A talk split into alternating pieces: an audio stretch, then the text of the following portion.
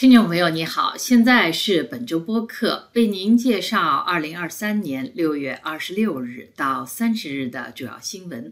内容，包括周志慧成为加拿大最大城市多伦多的首位少数族裔市长；加拿大通货膨胀率降至百分之三点四，为两年来最低；加拿大今年第一季度接收移民数量创纪录。瓦格纳兵变，俄罗斯高级将领苏罗维金被捕。高校招生考虑种族因素违宪。美国最高法院作出判决，终止平权行动。谷歌计划删除加拿大新闻，以回应新法律。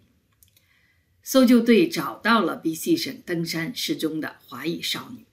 下面请听新闻的详细内容。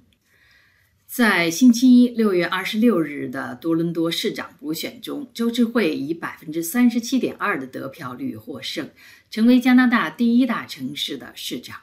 出生于香港的周志慧是多伦多自建市以来选出的第一位少数族裔市长和第三位女市长。多伦多也是加拿大全国华人最多的城市。另一个华人聚居的城市温哥华的现任市长沈关键。也来自香港移民家庭，但他出生于加拿大。这次试选的候选人达到创纪录的一百零二位。周志慧的选民支持率在竞选阶段一直领跑。星期一的选举结果并不令人意外，他的主要对手前副市长安娜拜劳与他的得票相差不到百分之五。上个星期，安大略省长福特一反省政府避免介入试选的惯例。高调支持候选人之一前多伦多警察局长桑德斯，并断言周志慧当选将会给多伦多带来巨大的灾难，税率将被提高到前所未有的水平。桑德斯最后名列第三，但是得票率远远落后，仅有百分之八点四。周志慧面临的主要挑战包括多伦多市的高房价和高达十五亿加元的财政赤字。多伦多是加拿大全国房价最高的城市之一。周志慧承诺当选后大力发展社会住房，对三百万加元以上的住房征收豪宅税，并将其所得用于提高房租补贴，把住房空置税从目前的百分之一提高到百分之三。他也计划提高房地产税。多伦多市的房地产税低于同一地区的其他城市。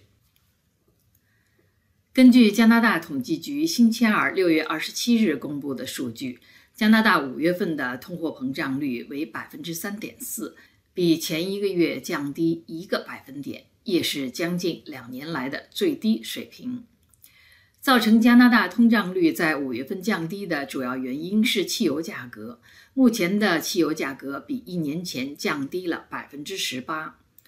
但是总的来说，加拿大的物价仍在上涨，尤其是食品价格涨幅虽然略低于四月份，但仍比一年前高出将近百分之九。在加拿大银行为遏制通胀率提高基准利率后，房贷利息支出指数上升了百分之二十九点九，为有记录以来最大涨幅。加拿大统计局说，如果把房贷利息支出排除在外，加拿大的总体通胀率应为百分之二点五。一些财经分析人士认为，加拿大银行很可能在今年七月份再一次提高基准利率。根据加拿大统计局星期三六月二十八日公布的二零二三年第一季度人口估算。加拿大在今年头三个月接收了十四万五千四百一十七名新移民，为一九七二年有记录以来的单季度最高水平。另外，同一时期有超过十五万五千名非永久居民及外国临时工和留学生等来到加拿大。加拿大总人口在这三个月里增加了百分之零点七，即二十九万两千多人。为一九七二年以来最高涨幅，延续了前四个季度的人口高增长趋势，但新生儿仅占新增人口的百分之二。加拿大总人口在本月十六日达到四千万。加拿大政府计划在二零二五年以前，把每年接收的新移民人数增加到五十万人。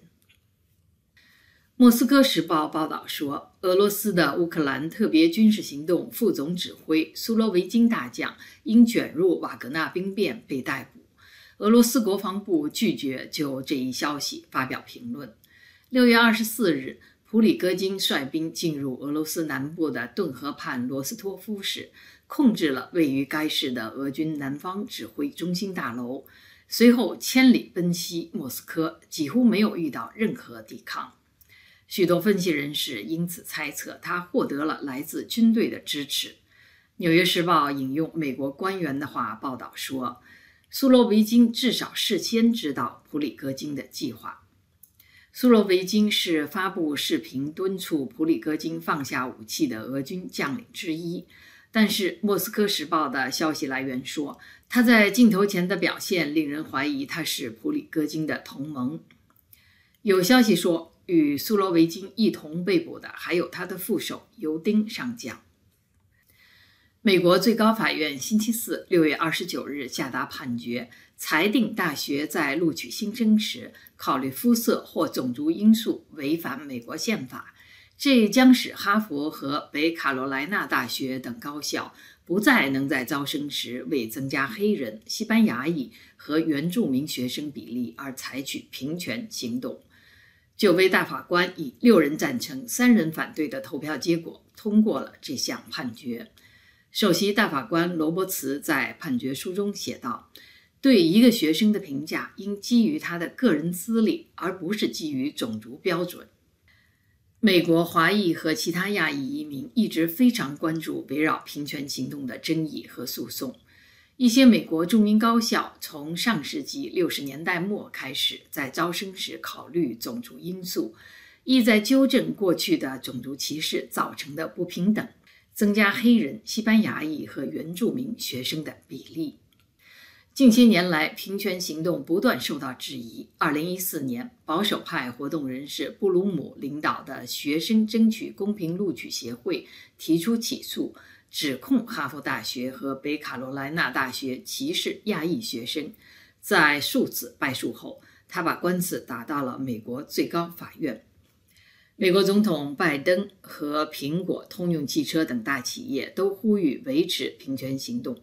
投反对票的三位大法官认为，该判决推翻了过去的判例和几十年来的社会进步。谷歌星期四六月二十九日表示。将从其搜索引擎新闻和探索产品中删除加拿大新闻内容，以回应加拿大议会上星期通过的在线新闻法。该法要求网络平台为转载新闻内容向媒体付费。现在，传统媒体多半依赖谷歌等网络平台和搜索引擎把内容送到读者面前。谷歌如果不再转载加拿大新闻内容和提供其链接，意味着读者和观众只能登录媒体自己的网站才能看到其内容，这将对加拿大媒体造成很大损害。Meta 也已经宣布将在其脸书和 Instagram 等平台上屏蔽加拿大新闻内容。加拿大报纸和 CBC、CTV 等大型媒体希望转载他们内容的社媒公司付出报酬。根据政府的统计数据。他们原有的广告收入有百分之八十流向谷歌和脸书。自二零零八年以来，加拿大有四百五十多家媒体关闭，仍在支撑的媒体面临财政困难。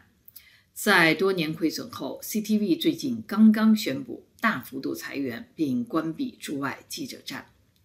新法的反对者认为，政府更应该做的是建立一个可持续的媒体自主机制。周四六月二十九日接近午夜时，搜救队发邮件证实了他们找到了登山失踪的华裔少女。一架直升机、一架无人机和来自整个地区的志愿搜救人员帮助在这一困难地形寻找失踪少女。加拿大皇家骑警说，这一搜救行动部署了大约四十五个搜救队，获救女孩的身体状况良好。据本台昨天的报道，失踪少女名叫 Esther Wong。星期二，六月二十七日上午，她和三个伙伴前往 BC 省金穗公园登山远足。从公园的东峡谷步道登上史蒂夫观景台，在下午两点四十五分左右离开。大约十五分钟后，队友发现他没有跟上来，他们返回观景台，但是没有找到他。他携带了食物、水和手机，但由于地处偏远，没有手机信号，所以试图呼唤他的手机都没有成功。搜救现场的人说，Esther Wang 刚在胡桃林中学读完十年级，他热爱户外运动。以上是本周主要新闻，谢谢您的收听。